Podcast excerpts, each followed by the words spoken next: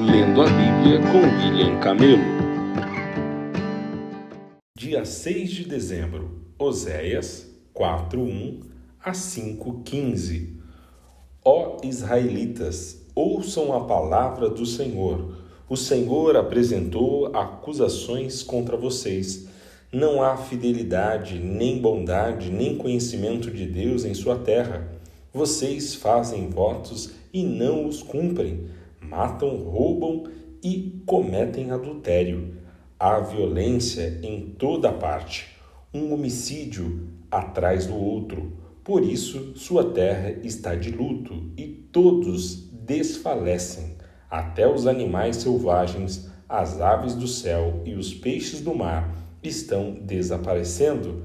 Não apontem o dedo para outra pessoa, não tentem escapar da culpa. Minha queixa é contra vocês, sacerdotes. Vocês tropeçaram em plena luz do dia, e seus profetas cairão com vocês durante a noite. E eu destruirei Israel, sua mãe. Meu povo está sendo destruído, porque não me conhece. Porque vocês, sacerdotes, não querem me conhecer eu não os conhecerei como meus sacerdotes, porque se esqueceram da lei de seu Deus, eu me esquecerei de seus filhos. Quanto maior o número de sacerdotes, mais eles pecam contra mim. Trocaram a glória de Deus pela vergonha de ídolos. Quando o povo traz suas ofertas pelo pecado, os sacerdotes se alimentam. Por isso, eles se alegram quando o povo peca, e assim como são os sacerdotes, assim é o povo. Por isso, a ambos castigarei por seus atos perversos. Eles comerão, mas ainda sentirão fome. Eles se prostituirão, mas nada receberão, pois abandonaram o Senhor. Para cometer adultério com outros deuses. O vinho tirou o entendimento de meu povo. Pedem conselho a pedaço de madeira. Pensam que uma vara lhe dirá o futuro. Seu desejo de ir atrás de ídolos os tornou insensatos, prostituíram-se, cometendo adultério com outros deuses e abandonando o seu Deus oferecem sacrifícios a ídolos no alto dos montes, sobem as colinas para queimar incenso, à sombra agradável de carvalhos, álamos e terebintos. Por isso, suas filhas se voltam para a prostituição e suas noras cometem adultério. Mas por que eu as castigaria por sua prostituição e adultério?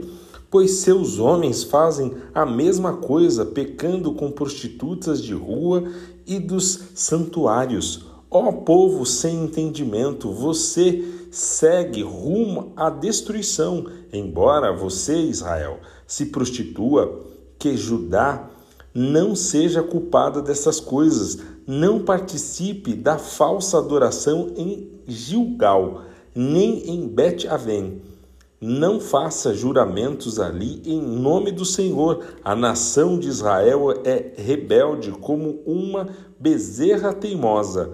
Acaso o Senhor deve alimentá-la como um cordeiro em pastos verdes? Deixe Israel de lado, pois se apegou à idolatria. Quando os governantes de Israel terminarem de beber, saem à procura de prostitutas amam a vergonha mais que a honra. Por isso, um forte vento os levará para longe. Seus sacrifícios idólatras os envergonharão. Ouçam isto, sacerdotes, prestem atenção, líderes de Israel, escutem, membros da família real. Foi pronunciada a sentença contra vocês, pois conduziram meu povo a uma armadilha em Mispa e em Tabor os rebeldes promoverão grande matança, mas eu os castigarei pelo que fizeram. Conheço você, Efraim, Não pode se esconder de mim, Israel. Você me abandonou e se prostituiu. Está inteiramente contaminado. Suas ações não lhe permitem voltar para seu Deus. A prostituição domina seu coração e você não conhece o Senhor. A arrogância de Israel dá testemunho contra ele. Israel e Efraim tropeçarão sob o peso da culpa, e Judá também cairá com eles, quando vierem com seus rebanhos e gado para oferecer sacrifício ao Senhor. Não o encontrarão, pois ele se afastou deles, traíram a honra do Senhor ao gerar filhos que não lhes pertencem. Agora, por ocasião da lua nova, serão devorados juntamente com sua riqueza. Soem o alarme em Gibeá toquem a trombeta em Ramã, deem o grito de guerra em Bet-Aven, entrem na batalha, guerreiros de Benjamim. Uma coisa é certa, Israel: no dia de seu castigo, você se tornará um monte de ruínas. Os líderes de Judá são trapaceiros e ladrões. Por isso, derramarei minha ira sobre eles como a água o povo de Israel será esmagado e quebrado por meu juízo, pois está decidido a adorar ídolos. Destruirei Israel como a traça acaba com a lã. Tornarei Judá tão fraca quanto madeira podre.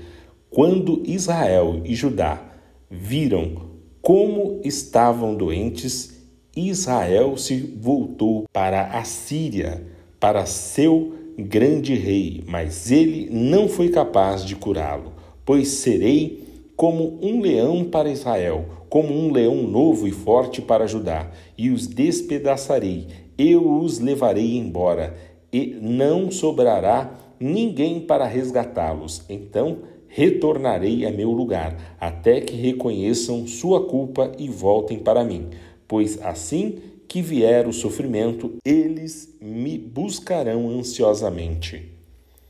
Segundo João 1, de 1 a 13.